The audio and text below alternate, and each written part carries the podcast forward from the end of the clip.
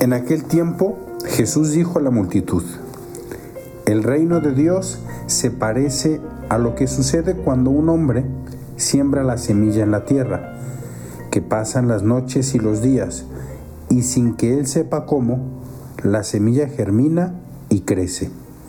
Y la tierra, por sí sola, va produciendo el fruto. Primero los tallos, luego las espigas, y después los granos en las espigas. Y cuando ya está maduro los granos, el hombre echa mano de la hoz, pues ha llegado el tiempo de la cosecha. Les dijo también, ¿con qué compararemos el reino de Dios? ¿Con qué parábola lo podremos representar? Es como una semilla de mostaza, que cuando se siembra es la más pequeña de las semillas, pero una vez sembrada, crece y se convierte en el mayor de los arbustos, y echa ramas tan grandes que los pájaros pueden anidar a su sombra.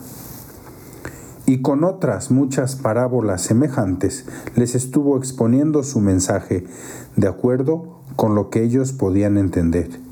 Y no les hablaba sino en parábolas, pero a sus discípulos les explicaba todo en privado. Queridos hermanos, en este Evangelio del día de hoy nos podemos sentir contentos, alegres, de que para Jesucristo es importante nuestra conversión. ¿Cómo vemos a un Cristo, a un Jesús cercano, que nos habla en nuestro lenguaje? Por eso Cristo quiso asumir esa naturaleza humana para hablar al hombre en el lenguaje del hombre y eso nos tendría que mover un poquito el tapete. Es tanto el amor que Dios nos tiene que se quiere hacer semejante a nosotros menos en el pecado. Para poder estar con nosotros, para compartir nuestra hambre, para compartir nuestra sed, nuestros cansancios, nuestros sufrimientos. El Señor quiere estar donde nosotros estamos porque nos ama. Y fíjense qué hermoso, él hablaba en parábolas porque era la manera que la gente más sencilla captaba también los mensajes, en el lenguaje del día a día, de las cosas que ellos vivían, en el campo, en el agua, en la pesca. Todo lo que Jesús hacía y obraba era precisamente para tocar el corazón del hombre. O sea, no es Dios el que no tiene interés en estar cerca de nosotros. Somos nosotros los que a veces no queremos escuchar el mensaje de Dios, no queremos estar cerca del Señor. Realmente es impresionante ver este mensaje de una manera, de otra parábola.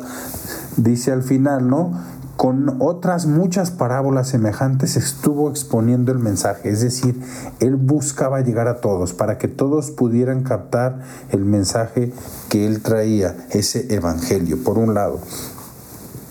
Por otro lado, también encontramos en la virtud de la paciencia, ¿no? Al inicio cuando va narrando cómo se va desarrollando esa semilla en la tierra, pasan las noches, pasan los días, y luego la semilla germina, crece y luego eh, la tierra por sí sola va produciendo, va explicando. Y pienso que aquí nos invita a trabajar en una virtud muy grande el Señor, en la paciencia. Necesitamos ser pacientes con nosotros mismos. A veces somos sumamente impacientes con nosotros mismos. Y cuando tenemos una caída, y pedimos perdón y tenemos una recaída, sentimos que ya, ya la hemos regado y que no tenemos como salvación, no tenemos conversión.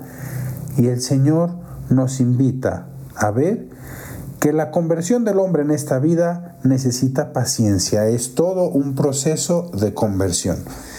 ¿Cuántas veces me ha tocado escuchar en confesión que llegan y te dicen, Padre, ahora sí, prometo ya, después de esta confesión, ya, ahora sí le vamos a echar todas las ganas y, y está bien, hay que trabajar, hay que hacer propósitos, hay que poner la voluntad.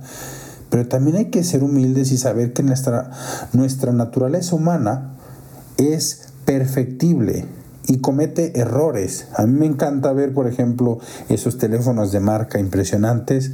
De repente te llega una actualización Y ponte a pensar, en esas fábricas le meten todo el dinero posible para que estar peleando, no sé, piensa Samsung, piensa iPhone, están siempre tratando de comprar y de contratar los mejores ingenieros para tener el mejor dispositivo.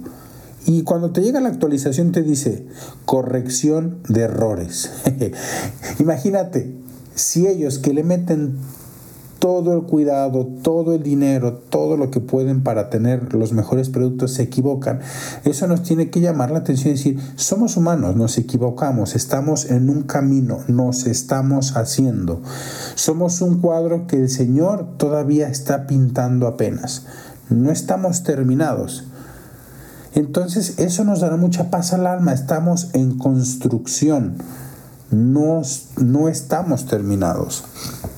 Y entonces por eso como que el Señor nos invita a ser pacientes. Qué hermoso es acercarnos a la confesión y volver a escuchar esas palabras tan hermosas. Yo te absuelvo de tus pecados en el nombre del Padre y del Hijo y del Espíritu Santo.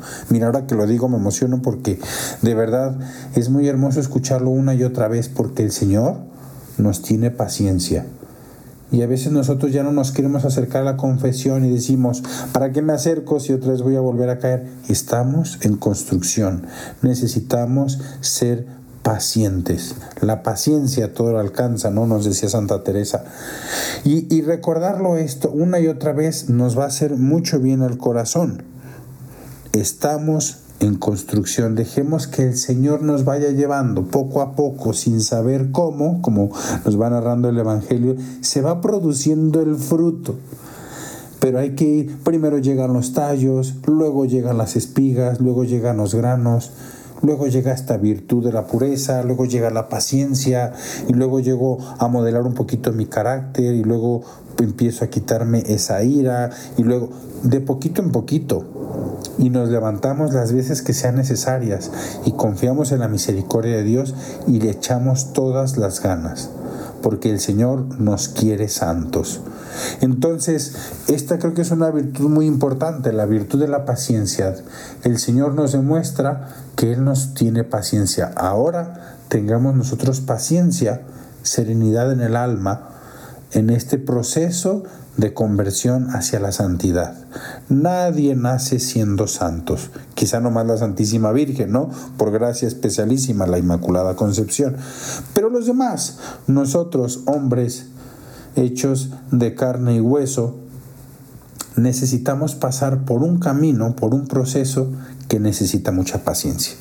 Y no estamos solos, está el Señor que nos da su gracia, nos da sus sacramentos, nos da su compañía, nos da las sagradas escrituras, nos da también un director espiritual, amigos, etc. Es decir, estamos equipados para irnos perfeccionando, santificando a lo largo de nuestra vida. Y por último también, cuando se habla de esta plantita de mostaza, que empieza siendo la más chiquita de todas, esa semillita. No sé si alguna vez alguno ha tenido esta oportunidad de tener en su mano la semilla de mostaza. Es una bolita diminuta. Y después se hace un arbusto, incluso donde llegan a refugiarse pájaros. Empieza a crecer. Algo así es el proceso de la santidad también. Necesitamos empezar con mucha sencillez, desde abajo, siendo pequeños, para ser después grandes.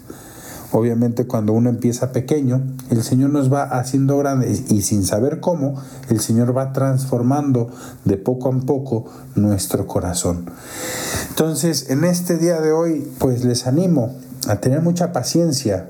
Estamos en obra, el Señor es el primero que sabe y apuesta por nosotros, no nos deja solos, nos da su gracia, acuérdense de esa frase que creo que hemos comentado, donde abundó el pecado, sobreabundó la gracia y eso nos tiene que dar como mucha paz. Pues me da gusto saludarlos en este día. Esperemos que Dios nuestro Señor pues te derrame esa virtud de la paciencia en sus corazones y pues seguir buscando esa santidad de la mano del Señor. Soy el Padre Juan Carlos Gómez, les mando un fuerte abrazo y una bendición.